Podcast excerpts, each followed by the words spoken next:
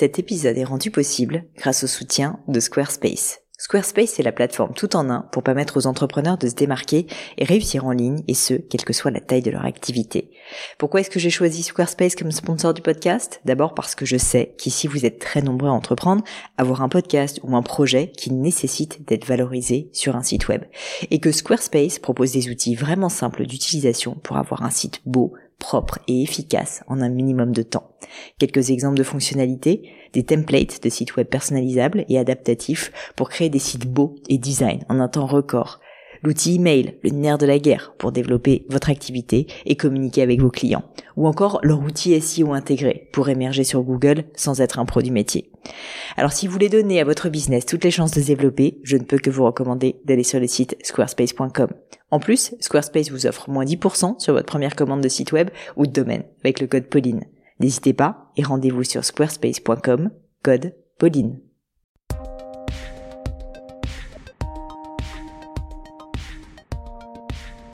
Hello à tous, ici Pauline Nenio et bienvenue dans un nouvel épisode du Gratin. Dans le gratin, mon job, c'est de décortiquer avec vous les clés du succès de mes invités, que ce soit via leur routine de vie, leur philosophie, leurs pratiques sportives ou alimentaires, leur lecture aussi, et de manière générale, la façon dont ces personnalités brillantes font des choix et prennent des décisions. Vous savez maintenant que j'aime interviewer des personnes différentes à chaque fois, toujours vous surprendre et ne jamais me cantonner à un secteur d'activité particulier. Je suis donc ravie d'accueillir aujourd'hui l'auteur, compositeur et interprète Bruno Nicolini, plus connu sous son nom de scène, Benabar. Alors je pense que peu de personnes ici ne connaissent pas Benabar, donc je vais faire une intro assez courte à son sujet, mais je voulais quand même vous faire un petit résumé de sa carrière qui est assez impressionnante. Lors de ses 24 ans de carrière musicale, Bruno n'a pas perdu son temps. 8 albums, 3 millions vendus et 3 victoires de la musique. Au-delà de sa carrière de musicien, Bruno est aussi auteur-interprète au sens large. Il compose pour le cinéma, commence sa carrière comme scénariste pour la télévision, et en particulier pour la célèbre série H d'Eric et Ramsey, pour qui il écrira des sketchs à la commande, et continue aujourd'hui avec quelques apparitions cinématographiques, dont le tout récent film Beaux-parents d'Hector Caballero et Reyes. Avec ce palmarès à son actif, vous aurez compris qu'avoir Bruno à mon micro était pour moi à la fois un challenge, mais aussi une vraie opportunité. Un challenge d'abord, car des interviews, Bruno, il en a fait mille, et que réussir à le surprendre, à lui faire dire des choses inattendues ou plus personnelles, n'était pas forcément évident. Mais une opportunité aussi, puisque peu d'artistes parviennent comme lui à garder leur intégrité, leur style, durant une période aussi longue. 24 ans, c'est pas rien, et je voulais percer à jour le secret d'un succès aussi bien installé. Alors avec Bruno, on a parlé de plein de choses, processus créatif musical évidemment, mais aussi inspiration, mais aussi activité de vie, comment réussir à gérer la célébrité, plein plein de choses qui je pense vous donneront un nouveau regard sur sa personnalité. Mais je ne vous en dis pas plus et laisse place à ma conversation avec Benabar. Salut Bruno et bienvenue sur le gratin. Salut, merci de me recevoir. Eh ben merci à toi d'avoir accepté cette invitation. Euh, je suis ravie d'être avec toi. Je connais pas grand chose à la musique, je te préviens, mais on va tenter quand même d'en parler. Moi non plus, hein, ouais, bah, c'est ça. Et euh, avant quand même de parler de musique, je voulais commencer par parler d'autre chose. Euh, j'ai fait pas mal de recherches sur toi, j'ai pas mal farfouillé, et je suis tombée sur une citation qui m'a intriguée. Et donc j'ai envie de te la lire et que tu me dises un petit peu ce que tu en penses. Là, c'est là qu'il a peur. Donc je te lis cette citation. J'ai dit tellement de conneries. Bah, c'est ça. Je, je dois dire que j'ai hésité. J'avais plein de citations. Donc la première, celle que j'ai choisie, c'est des trois enfants, j'étais le plus effacé. D'ailleurs, encore maintenant, on ne peut pas dire que j'ai une personnalité dévorante. À l'école, j'étais moyen en tout, abonné au peut mieux faire, je n'étais même pas bon en français et encore moins avide de musique. Je n'étais pas un enfant à passion, je n'avais aucune vocation pas mal comme citation. Et en fait, la raison pour laquelle j'adore cette citation et que j'ai trouvé qu'elle était euh, assez intéressante, c'est que je trouve qu'on vit dans une espèce de société de la tyrannie de la passion. Et que si t'es pas passionné par euh, la musique, euh, le bobsleigh ou la pâtisserie, je ne sais quoi, à l'âge de 5 ans, bah, en gros, ta vie est foutue.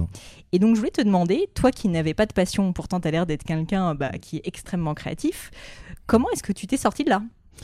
Bah, de, de, façon, je suis d'accord d'une part avec ce que tu dis, mm. parce que moi aussi je trouve que c'est un peu écrasant pour les gamins. Euh, euh, moi ça s'est fait de façon très empirique. Euh, très vite j'ai eu envie d'écrire. je me destinais plutôt aussi au cinéma, mais c'était vraiment assez lointain, sans véritable vocation. Je faisais de la musique parce que j'ai commencé à jouer de la trompette quand j'étais petit, mm. donc, mais c'était sans, sans aucune ambition non plus. Et, et de, fil en aiguille, j'ai commencé à, écrire, écrire des scénarios, puis un, musicien, un copain est, venu euh, squatter chez moi. Il devait rester comme toujours euh, deux semaines. Il est resté six mois. Et, euh, lui, il était musicien, donc il cherchait des, textes. Donc j'ai commencé à écrire les textes. Et puis après, j'ai commencé à bricoler les, les chansons. Puis et puis il les chantait pas vraiment, donc on a commencé à les chanter tous les deux. Et puis voilà, les choses se sont faites vraiment comme ça, sans, sans jamais me projeter. Genre hyper naturellement. hyper naturellement. Et je pense que ça m'a aidé. C'est que moi, j'ai jamais, euh, j'ai jamais joué, tu vois, de la, jouer au, chanteur de rock devant mon miroir avec mm. un ballet, tout ça. J'ai oui, jamais fait ça. pas du style à t'entraîner 20 euh, heures par jour euh, pour réussir à être le meilleur guitariste. Exactement, et j'ai pas surinvesti la place de chanteur, etc., que peuvent faire d'ailleurs parfois des jeunes qui sont un peu figés parce qu'ils ont des, idées très arrêtées sur plein de trucs. Et ça permet aussi une, une certaine simplicité de la, de la façon, dans, dans, la façon d'aborder la chose. Et puis j'ai commencé à jouer dans des bistrots, mais encore une fois c'était, euh, il y avait vraiment euh, aucune, euh, aucune ambition. C'est-à-dire que c'est faire les choses au jour le jour, au jour le jour, et puis puis de fil en aiguille, j'ai pris goût et puis les choses se sont, se, sont faites. et après, j'ai travaillé pour que ça, ça continue. Et si on revient un petit peu en arrière, justement, à ton enfance, tu me parlais de trompette. Euh, est-ce que quand même il y avait une certaine appétence pour la musique? Tu sentais. Ou alors tu me parlais plutôt des textes, j'ai l'impression. Mais est-ce que dans ton univers familial, euh, tu avais, euh, je sais pas, tu avais des, peut-être des modèles qui, qui t'ont donné envie, tu vois, de, de d'écrire, de composer de la musique, de jouer? La musique, pas vraiment. Ça, c'était un truc de gamin. C'est vraiment mes tout petits, à 4-5 ans, je voulais jouer de la trompette euh, je ne voulais faire que ça. Et qu'est-ce qui, enfin, tu te rappelles bah, d'un moment où genre, tu t'es dit pourquoi de la trompette? Exactement, bah, c'est une grande, euh, c'est une grande question psychanalytique parce que c'est sûr qu'un gamin qui choisit la trompette, c'est pas pareil qu'un gamin qui choisit le violon. Ou, euh, ou, la batterie. Enfin voilà, il y a des. C'est sûr que la trompette pour un enfant, c'est l'instrument des clowns, c'est brillant, c'est c'est bruyant et brillant. Et ça s'est fait comme vraiment comme ça. Je sais, des fois, il faut peut-être pas se poser trop de questions. Et puis après, les textes, ma, ma, maman était libraire, donc euh, elle lisait beaucoup, il y a beaucoup de livres à la maison.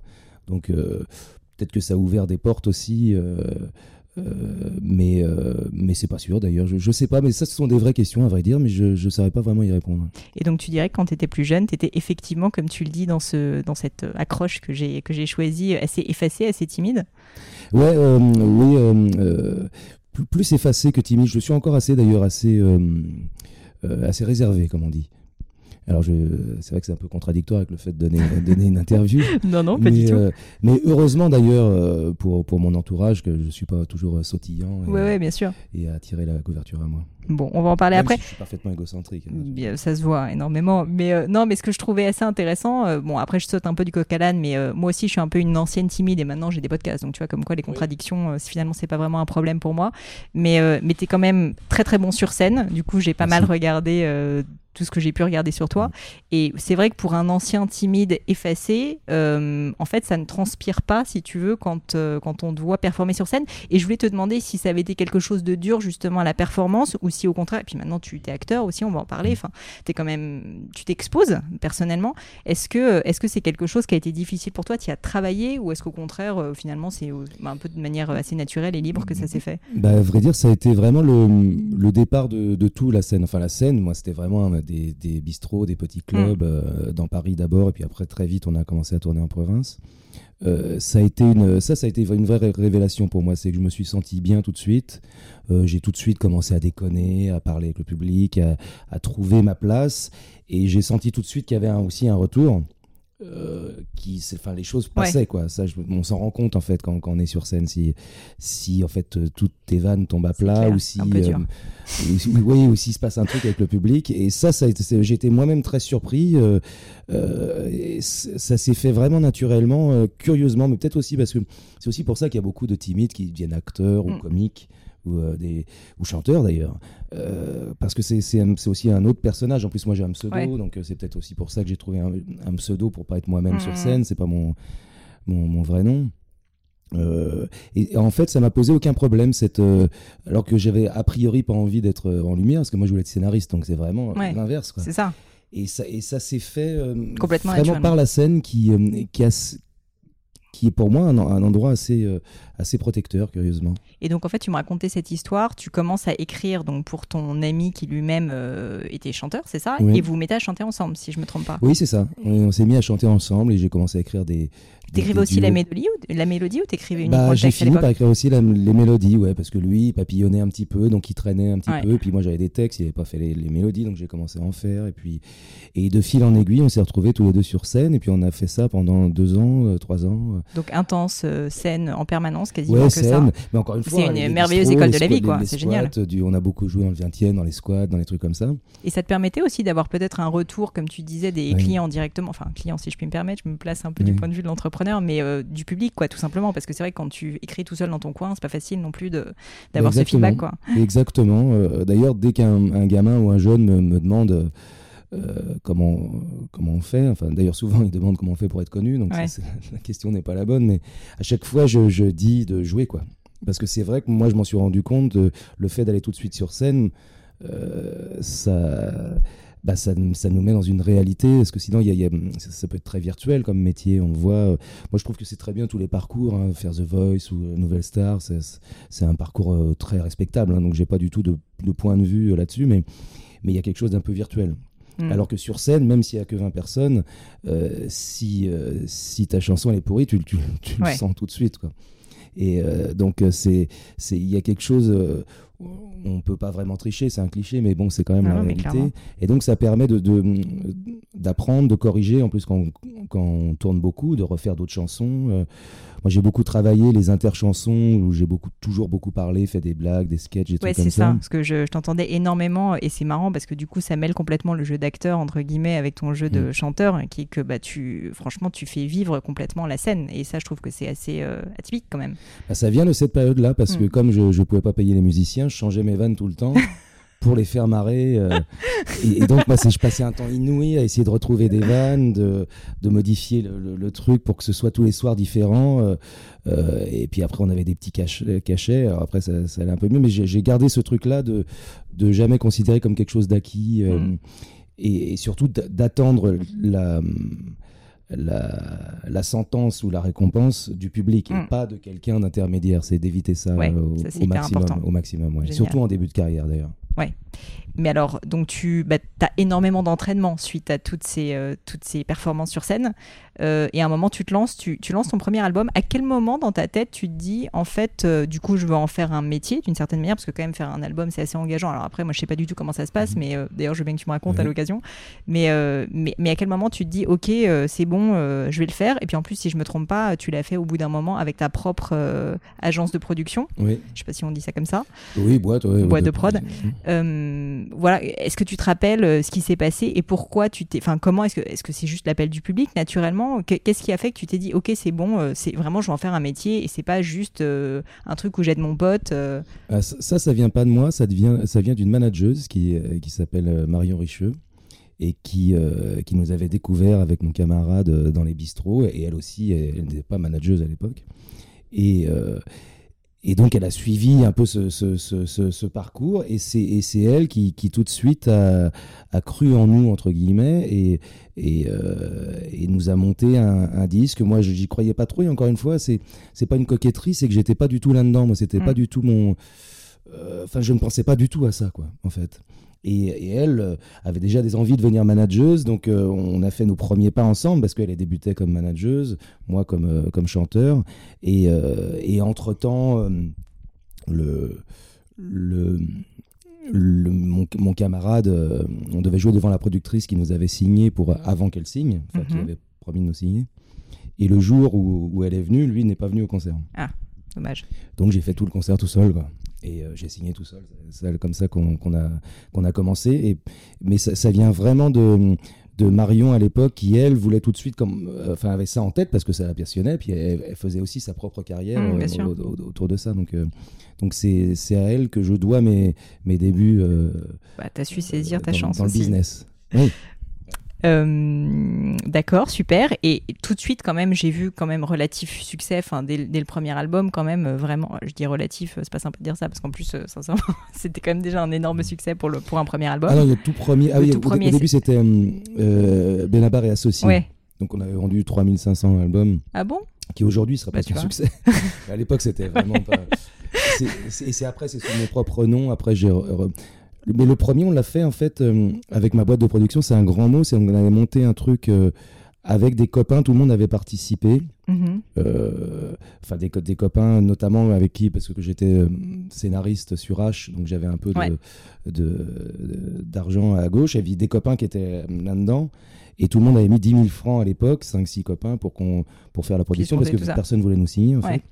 Et puis, on, on a revendu, et puis j'ai redonné à chacun euh, ce qu'ils avaient fait. puis notre- truc, on s'était dit, c'est qu'on on avait une cagnotte commune entre chacun pouvait faire ce qu'il voulait et chacun Mhm. avançait la somme en question aux autres euh, copains. Donc assez participatif. Et donc euh, quand même succès relatif de ce premier album et puis surtout le deuxième après là énorme succès et puis ensuite ça s'enchaîne.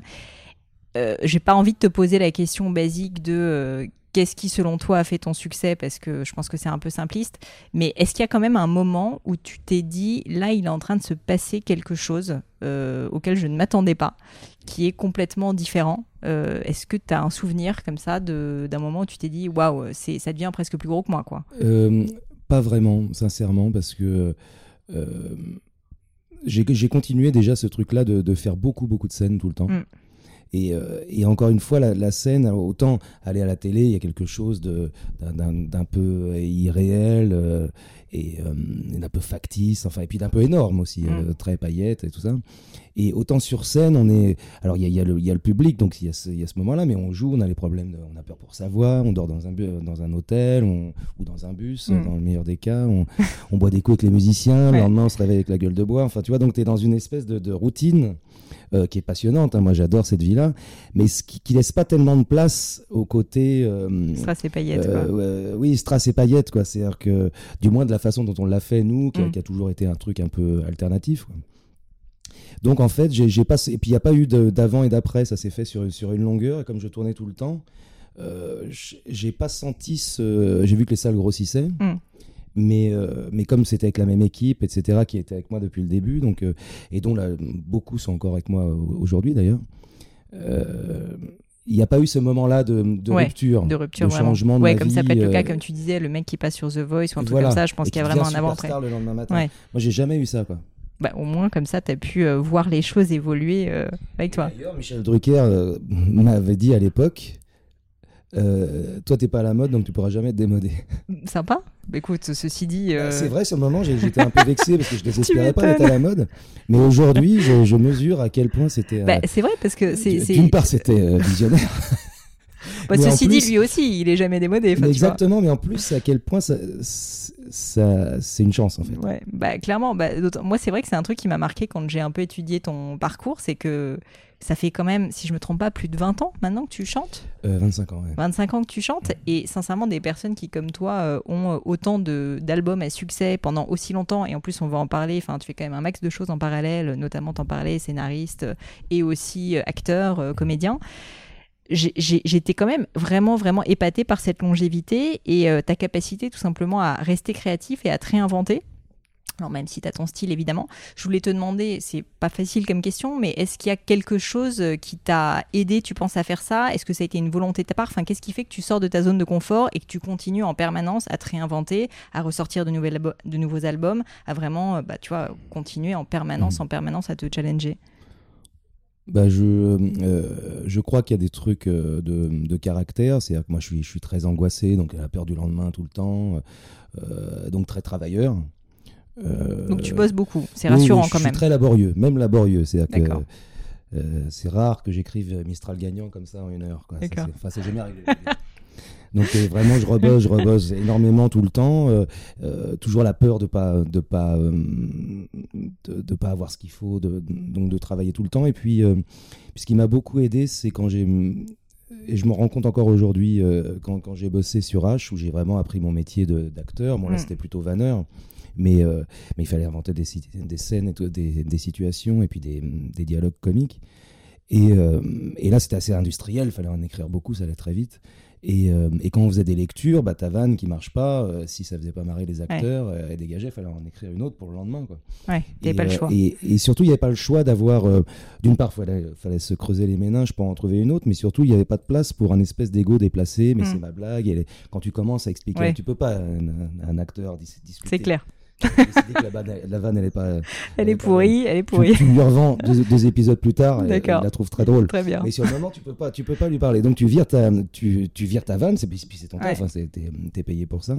Et donc ça, ça, ça m'a permis de, de, mais encore aujourd'hui et encore tout à l'heure, euh, je bossais sur une chanson de, de virer deux couplets euh, parce que euh, les, pas tout le monde, mais des gens à qui je travaille, mais ton couplet là, il est redondant, machin. Mm. Et, et, ça, ça permet en fait de vraiment de gagner du temps et et, d'être plus efficace, c'est-à-dire de, virer très vite ce qu'il n'y a pas pour passer à autre chose, refaire.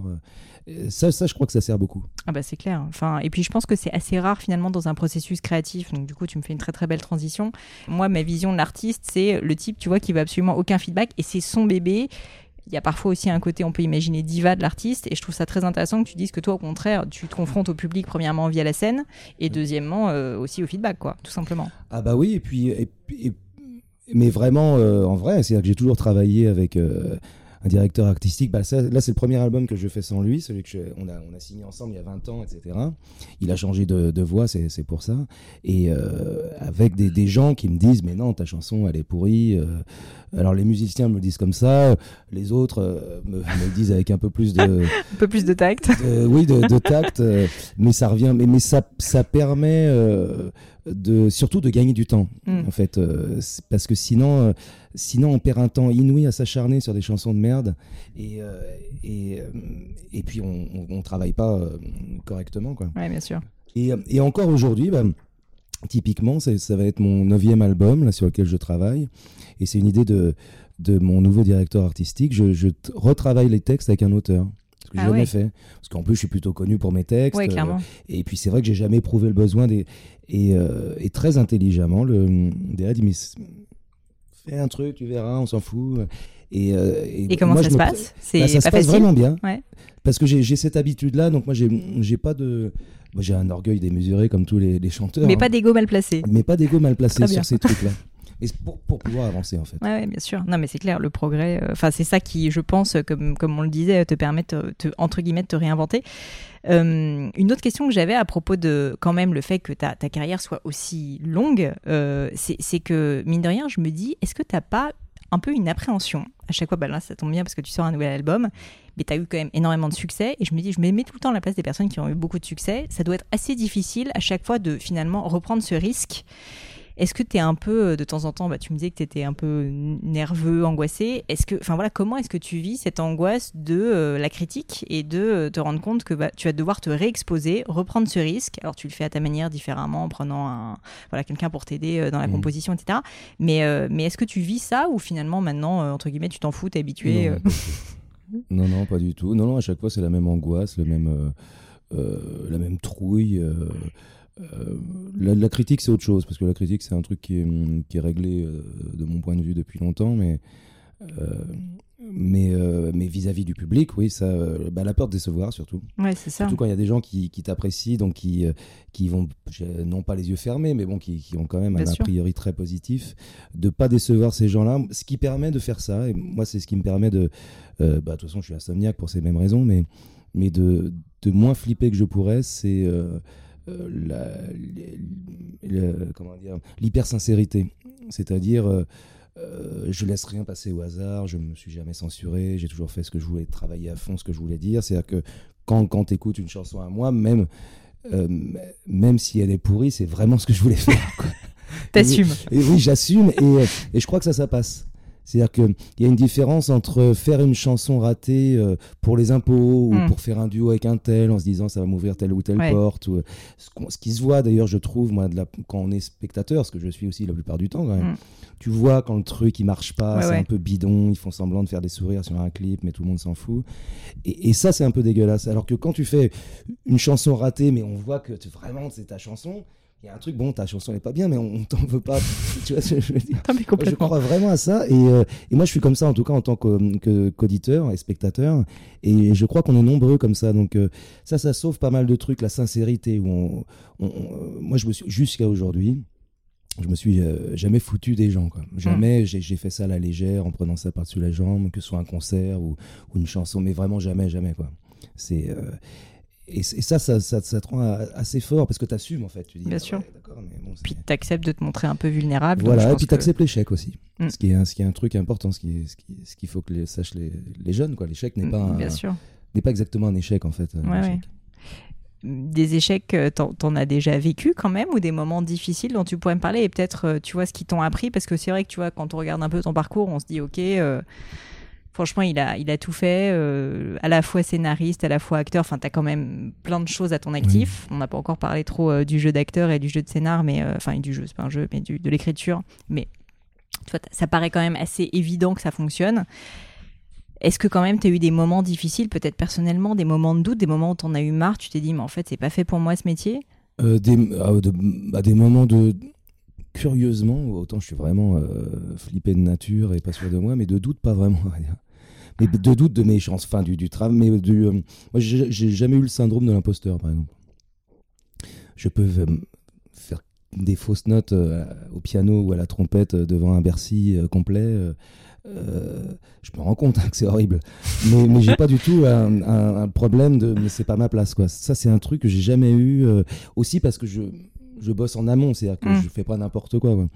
Donc, euh, et puis encore une fois, se, planter n'est pas, c'est pas le, pire qui puisse arriver. Je pense à, quelqu'un qui essaye de créer des, trucs. Euh, au contraire, c'est comment tu te relèves, quoi. Et puis comment tu te plantes aussi. T'es pas obligé de quand tu tombes, tu peux faire une roulade. T'es pas obligé de te, péter les os, etc. Ma métaphore est un peu discutable, mais bon. Très bien, elle est très bien. Elle est très bien. On a compris ce que, je veux dire. Et, euh, mais il y, a eu des moments, euh, bah, mais il y en a tout le temps, hein, mais régulièrement. Moi, en plus, je suis très cyclotimique, donc euh, c'est, il y a des hauts, des bas très régulièrement, quoi. Mmh. Très régulièrement. Je, enfin, moi, je te dis, sans, sans, vouloir parler de moi, étant entrepreneur, je vois très bien ce genre de choses où parfois quatre fois dans la même journée, en fait, tu peux avoir l'impression que ta, vie est géniale et que tu es trop heureux et que tu es exactement là où tu dois être. Et à l'inverse, tu touches le fond complètement et euh, parce que tu as trois mauvaises nouvelles ou je ne sais quoi. Et parfois, c'est juste même pas lié à des mauvaises nouvelles, c'est juste dans ta tête. en tout cas, je parle pour moi. et, euh, et je me dis que, bon, c'est un peu le propre des personnes aussi qui créent des choses, d'être un peu vulnérable et de passer par ce genre de phase. Ouais, et puis pour en connaître quelques-uns, les, les soi-disant artistes qui doutent pas. Euh, euh, sont quand même des connards, quoi. Parce que, euh, et, même pour en connaître d'autres, pour avoir eu la chance de, de, croiser Bachung, de, euh, c'était des gens qui, qui percluent de doutes, quoi. Mm. mais dans, dans, plein de domaines encore aujourd'hui, enfin tout le temps. curieusement, tous les, tous les gens que, que j'admire, y compris de, mon âge, hein, se, posent plein de questions. Quoi. Mm, mm. Quand tu as quelqu'un qui a l'air sûr de lui, qui est certain que le, truc c'est un tube, déjà il se plante mais 99 fois sur 100. Et, euh, et surtout, c'est euh, c'est intéressant parce qu'encore une fois, le, le, fait de douter, c'est vraiment un moteur. Alors après, par contre, faut, faut du... c'est là où intervient un peu le métier, en, en, en faire quelque chose. quoi bien sûr, réussir à le, se le réapproprier pour euh, être créatif. Pas que soit castrateur et puis qu'on soit en, mm. en, position fétale sous un mm. bureau en disant c'est fini, c'est fini. Et si c'est pas indiscret, mais tu m'arrêtes si jamais tu veux pas en parler. Tu parlais du fait que tu étais assez angoissé. Je pense que c'est un peu le mal du siècle, sincèrement. Je ne pense pas que tu sois la seule personne à être angoissée. Et euh, est-ce que tu as. Enfin, quelles sont euh, un, peu les solutions que tu trouves pour, pour aller mieux? Enfin, est-ce qu'il y a des voilà, est-ce que le fait de créer peut-être, le fait de t'entourer, enfin, est-ce qu'il y a des choses euh, que tu fais au mmh. quotidien pour t'aider euh, dans ce genre de phase euh, quand tu vas pas bien? Ouais, ouais. Bah moi c'est très, c'est très courant, moi, parce que je suis quand même très expressif. Mais bah, j'ai, une vie déjà très, très structurée. Et puis, et puis le fait d'écrire, c'est vrai, c'est un, c'est un truc qui qui fait du bien. Enfin, ça dépend comment on écrit. Mais moi, comme j'écris d'une façon très scénaristique, avec beaucoup de structure, y compris mes chansons qui sont mm. très structurées, ça permet de structurer aussi les idées et de, et de recadrer. Euh, je, je, je suis convaincu. Euh, c'est une. c'est une théorie très fumeuse, mais j'en ai plein comme ça. Vas-y, j'adore les théories fumeuses. Et mais qu'il y a quelque chose d'hypnotique quand on écrit. Quand on se concentre pendant, sur une idée, c'est-à-dire que mais ça peut être un exercice, écrire une chanson sur un fauteuil, se concentrer dessus pendant 4 heures et structurer le truc. Avec, mm. euh, ça, ça, permet de. Euh, enfin, moi, je sais que ça me. Je vais mieux après avoir fait ce boulot-là, y compris si d'ailleurs, si, si, le truc est à foutre à la poubelle euh, après. Hein, ouais, bah, finalement, tu es concentré aussi sur autre chose que tes problèmes. Quoi, exactement, exactement. Mm. et, et, puis à terme, je pense que c'est aussi pour ça qu'on écrit ou pour ça qu'on que certains composent toute la journée. Il y, y, a aussi ces, ces raisons-là quand même. Bon, je voulais te parler justement de l'écriture. Euh, alors, ma première question, c'est euh, quand tu décides de faire un album.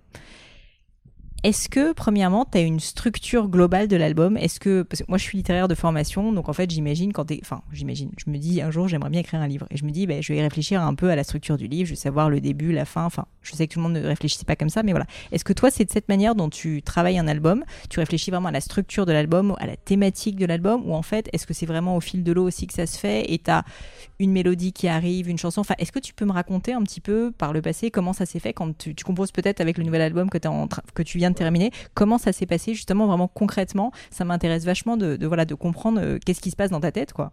Bah, moi j'ai toujours jusqu'à maintenant, mais cet album-là change un peu d'ailleurs, euh, ce qui est un peu une volonté d'ailleurs globale. Euh, mais jusqu'à maintenant, mes, mes, mes huit premiers albums, j'ai une, façon de travailler un peu à l'ancienne, très variété à l'ancienne, c'est un peu comme des 45 tours, c'est-à-dire que je fais des chansons. Moi, j'assume tout à fait le, le terme de variété sur le euh, principe euh, des, des, des, chansons qui n'ont rien à voir avec l'autre chanson. Tu vas mm. Alors à l'époque, des trucs de Jodassin, tu avais un truc qui sonnait un peu Cordillère, Cordillère des Andes, un, truc un peu western. Moi, moi j'assume ce genre de truc-là. C'est-à-dire que faire une chanson qui parle de ça, une chanson, et avoir le truc varié, tout variété. Mm. Euh, et donc pour ça, comme j'écris tout le temps, ça me, au bout de 2-3 ans, j'ai j'ai une, une vingtaine de chansons. Euh, et, et, j'ai toujours cultivé ça pour avoir des chansons qui parlent pas du même truc. Moi, j'aime pas les albums. Euh, mon copain Renan, Renan Luz vient de faire ça sublimement, hein, donc euh, c'est pas un, jugement, mais très thématique, sur lui en l'occurrence une, une, rupture. Moi j'aime bien les trucs qui parlent justement d'une rupture, qui parlent du t'achètes une voiture, qui parlent de, de, de, de, tout et de rien. J'aime bien ce principe-là. Donc je suis jamais devant une page blanche en fait. C'est plutôt quand j'ai quand j'ai dit titres en fait qui me semblent être euh, être audibles enfin, et puis et puis après avoir en avoir parlé euh, aux gens qui travaillent avec moi euh, on, commence à réfléchir à un album quoi. Plus donc toi tu es vraiment en fait en flux continu d'écriture en réalité. Et tu plutôt t'écris d'abord les textes t'écris d'abord la mélodie. Comment est-ce que tu arrives justement à mettre en place finalement les, les deux? Bah, Ou c'est variable peut-être? Oui, a priori c'est plutôt les textes parce que moi c'est quand même l'histoire que j'essaie de raconter, mais mais au bout d'un moment, comme tu as, des mélodies, des bouts de mélodies euh, dans ce coin-là, des bouts de texte, après tu sais plus lequel. Tu vois, après tout se mélange en fait. Mais, mais c'est quand même le. Moi, ce qui compte, c'est quand même de faire passer les idées du, hmm. texte via la musique, même ça si sent. je la néglige pas. Mais c'est ça, mon... c'est en ça que c'est de la chanson. Euh, c'est de la chanson, à texte. À texte Tout à fait. Et qui est très drôle d'ailleurs, en général. Euh, au niveau des, textes, justement, euh, enfin, j'ai lu quand même à droite à gauche et puis je me doute quelles sont certaines de tes inspirations. Mais au-delà de certaines, euh, des Brassens et compagnie, est-ce que tu continues aujourd'hui à. Enfin, comment est-ce que tu fais au quotidien pour continuer à t'inspirer? Parce qu'en plus, je trouve que ton écriture, elle est quand même très, très liée à la vie quotidienne. Euh, et puis, euh, enfin, je trouve que tu croques de façon assez admirable, euh, assez cynique, assez drôle, justement, la société française.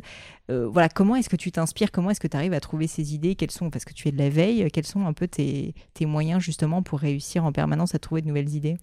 Bah, Ça, j'y consacre beaucoup de temps. Mmh. Euh, ça m'étonne pas. À trouver des angles, des idées, des angles. Parce que c'est euh, c'est pour moi un peu les pitchs, comme on dirait au, cinéma. Euh, et, d'ailleurs, le, le, film là qu'on a fait avec Hector, ça vient d'une d'une chanson à moi. D'accord. Et, et c'est un copain scénariste et sur laquelle que j'ai enregistré avec des musiciens et tous, mais il y a trois albums qu'on a enregistrés. Et, et, euh, et, qui parlait donc d'une rupture amoureuse via, via les beaux-parents et qui mm. voulait que le, le que, le, que, que, la fille se remette avec le gars parce qu'ils ils adoraient le, le gars. Et, euh, et c'était leur discussion, mais arrête. Puis le, puis le beau-père qui le chopait entre Mais si t'as déconné, dis-le, dis-lui tout de suite, je connais ma fille, etc. Enfin, tu vois, il y avait tout ce truc-là. Et j'ai bossé, mais comme un chien sur ce, cette chanson. Et, c'est un copain scénariste qui m'a dit Mais t'es con, c'est pas une chanson, c'est un, c'est un film, quoi. C'est un film, quoi. Mais d'ailleurs, c'est pas toi qui as écrit le scénario aussi J'ai coécrit avec ah, Hector, on, l'a écrit à deux. Euh, et, et, Hector, j'ai proposé cette idée-là parce qu'on cherche toujours des idées ensemble. Et euh, tout de suite, il a accroché sur l'idée. En fait, c'était pas destiné à être une chanson, mais, mais le fait de chercher un peu un une situation qui peut être, euh, mais des fois, souvent, ça, ça accouche d'une souris, hein, mais, mm. Mais euh, qui peut être propice à raconter des trucs et puis, puis toujours à déclencher des, émotions, parce que c'est quand même ça l'objectif. et alors justement, parlons de ce film, le fait d'être à la fois à l'origine de l'idée, faire le scénario, t'es acteur aussi dedans si je me trompe pas, est-ce que est-ce que c'est pas presque, enfin T'avais vraiment envie d'être aussi impliqué que ce soit presque ton film. Euh, c'était important pour toi justement d'avoir tous ces rôles et c'est pas dur justement de savoir aussi, aussi euh, enfin tu vois, faire la part des choses. Je, me projette mmh. difficilement parce que j'ai jamais fait ça, mais, euh, mais je me dis faire à la fois le scénar, être acteur, enfin c'est quand même, t'es complètement multicasquette quoi sur ce sujet. Bah, c'est pas c'est pas dur pour moi parce que moi je suis pas angoissé, je suis très sûr de moi. J'ai compris. donc il n'y avait pas du tout de, de, soucis. de stress.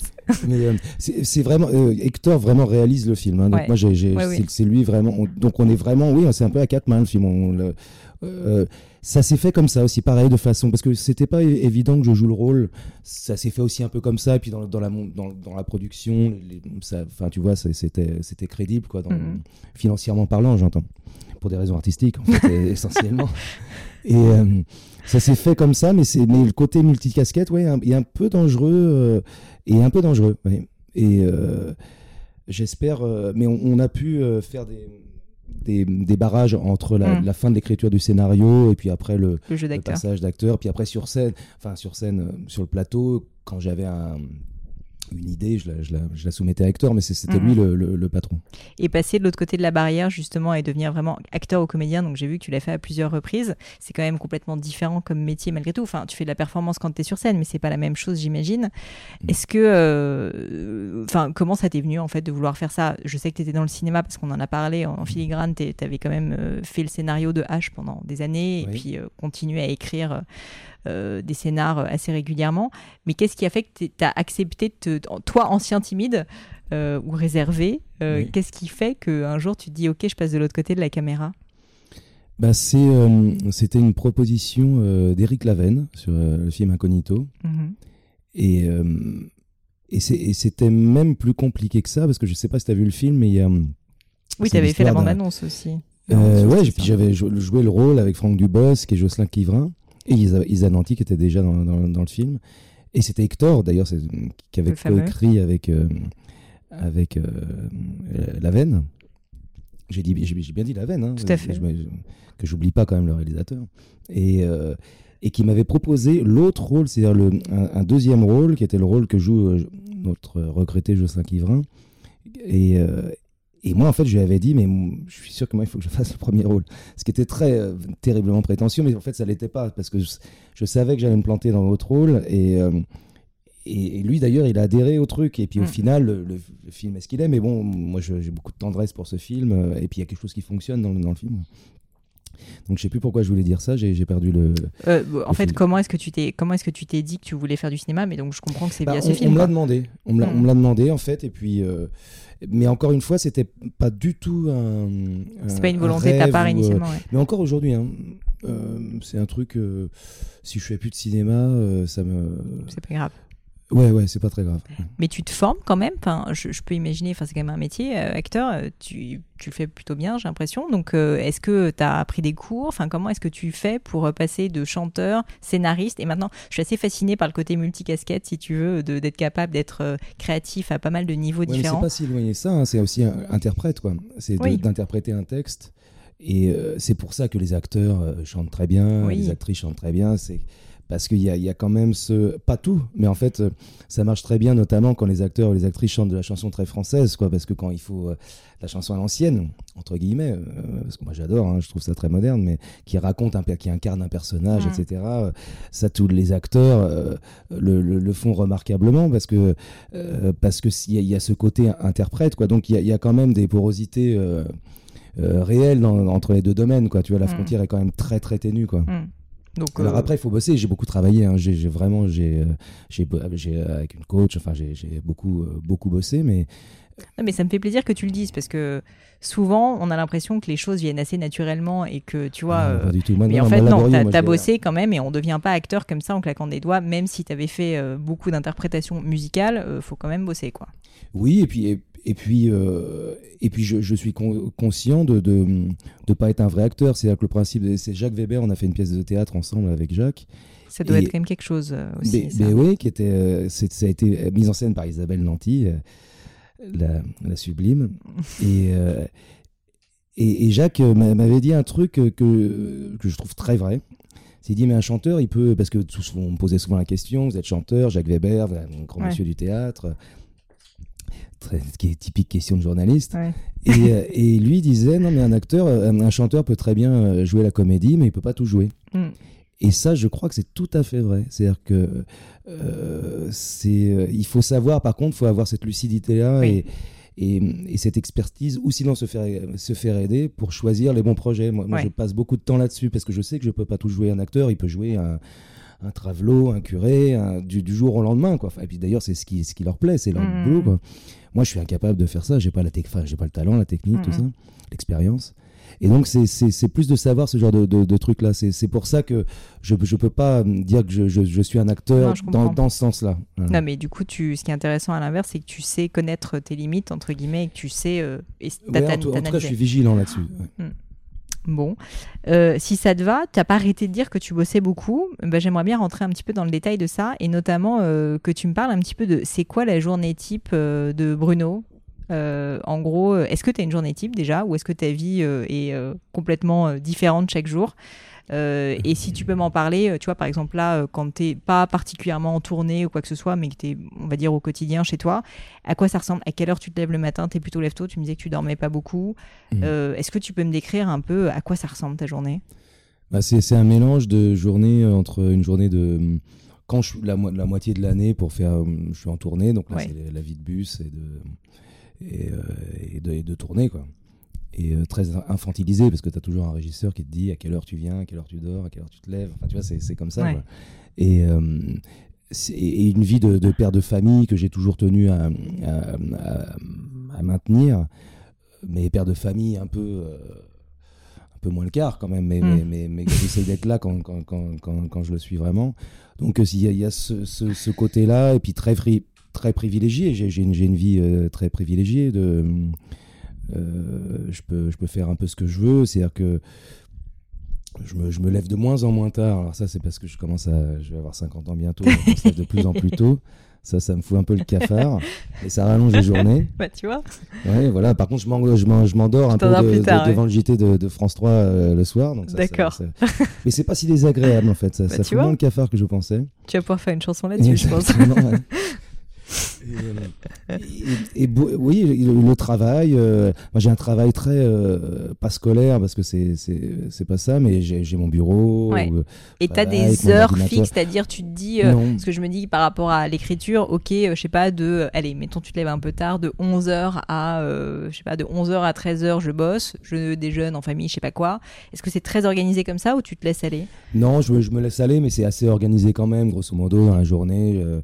Euh, je travaille 4 heures. Alors, le problème, c'est que dans mon boulot, il y a, un truc qui est très chronophage, c'est tous les trucs de, de, promo. je dis pas ça pour les, toi. Les, interviews, c'est vraiment l'emmerdement maximum. non, mais c'est pas un emmerdement parce que ça fait partie du jeu et puis Dieu sait si j'en bénéficie, mais mais, mais c'est très chronophage. Ouais, bah je sais. Surtout quand tu as une interview là. là donc ça, ça prend. Euh, euh, c'est une partie du boulot et que je fais volontiers. Moi, je, je crache pas du tout dans la soupe mais euh, ça, ça, ça, prend vraiment du temps. Et donc, j'essaye d'être chez moi, de faire du sport aussi, ce qui est pas mal pour, euh, pour me permettre d'aller au restaurant le soir. Très bien. Et alors, quel sport tu fais? Euh, Du footing.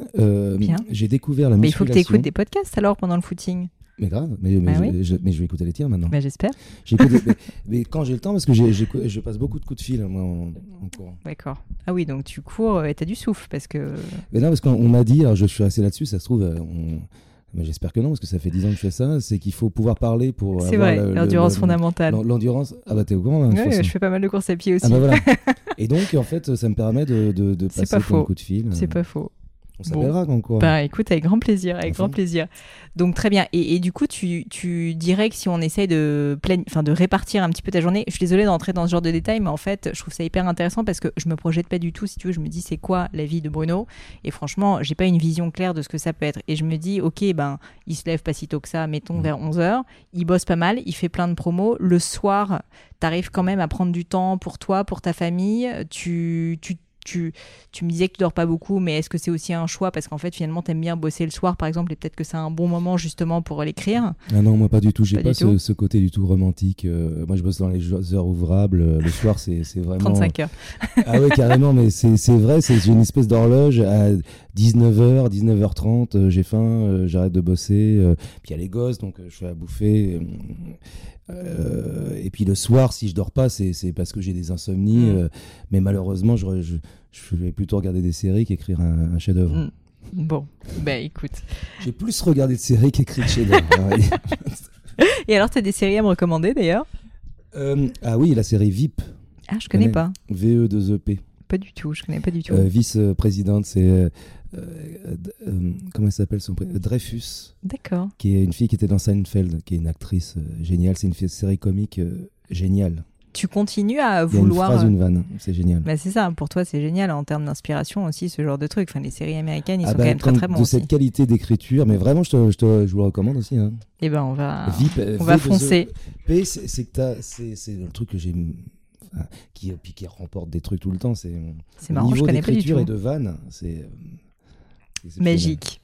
J'ai bien terminé le podcast par des petites questions, alors perso, euh, je sais pas, mais en tout cas euh, des petites questions un peu de but en blanc.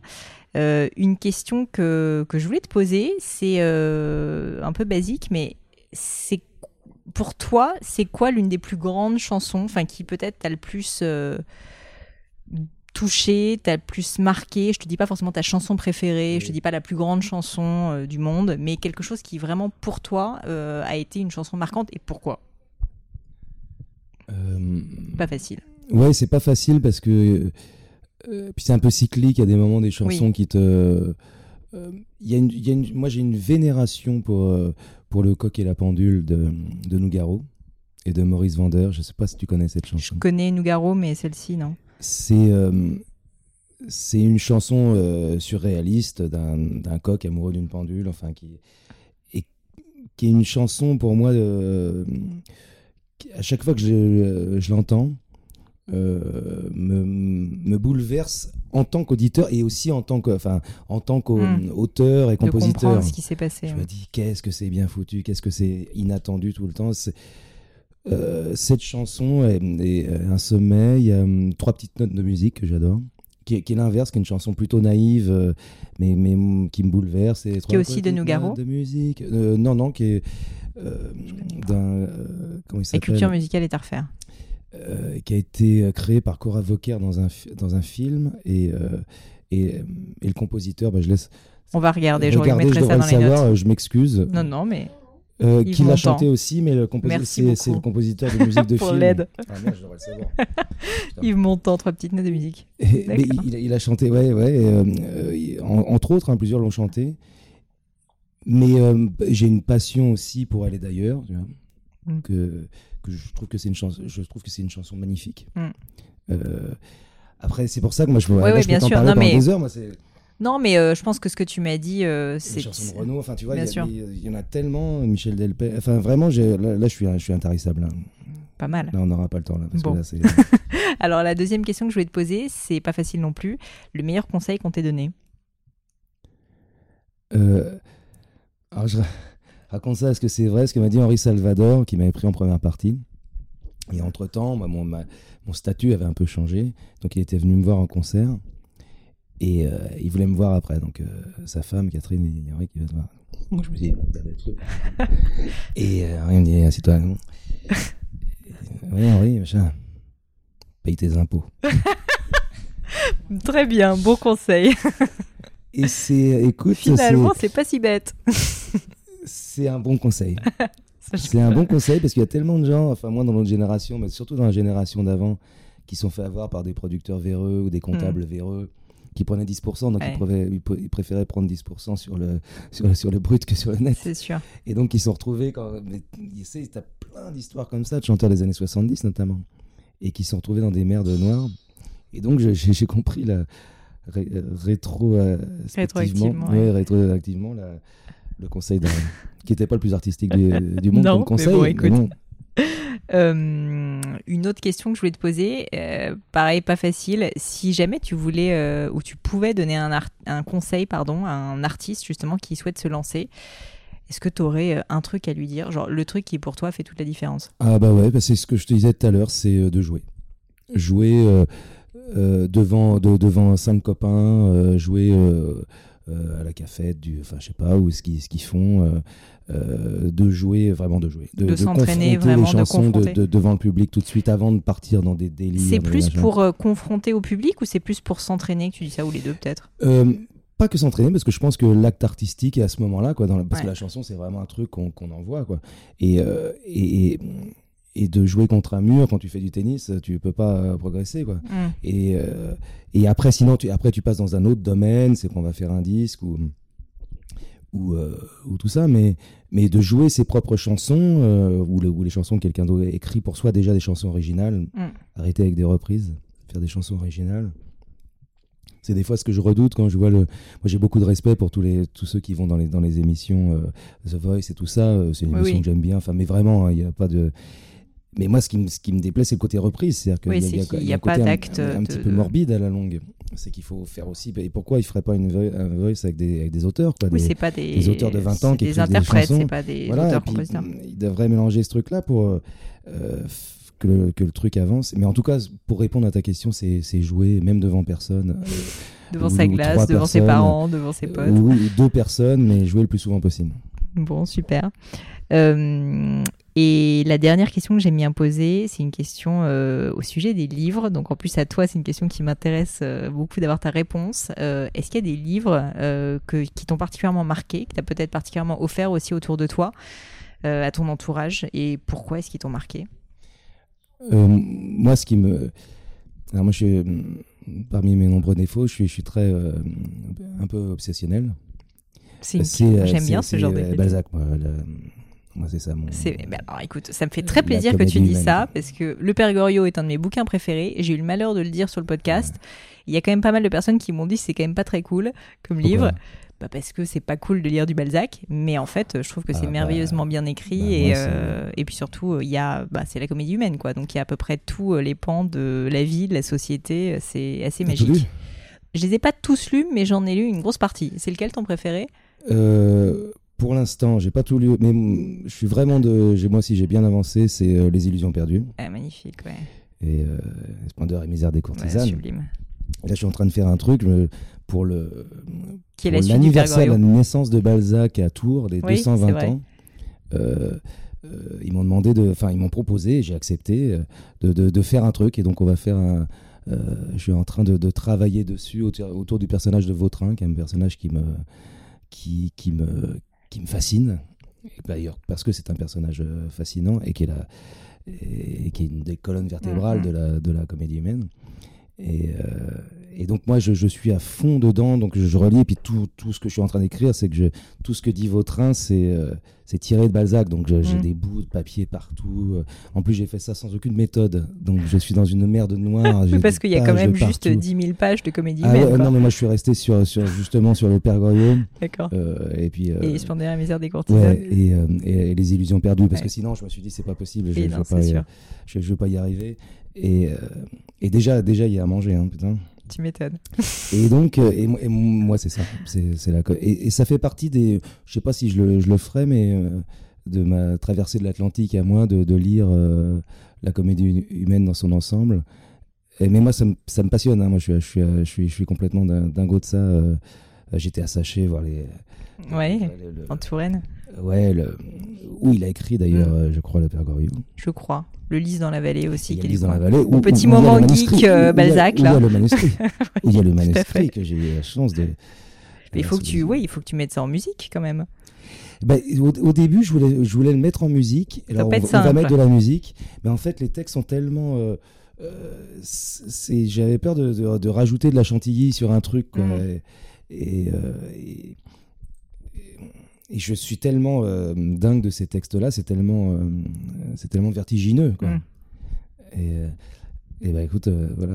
Bah écoute, ça me donne bien envie de m'y remettre, tu vois.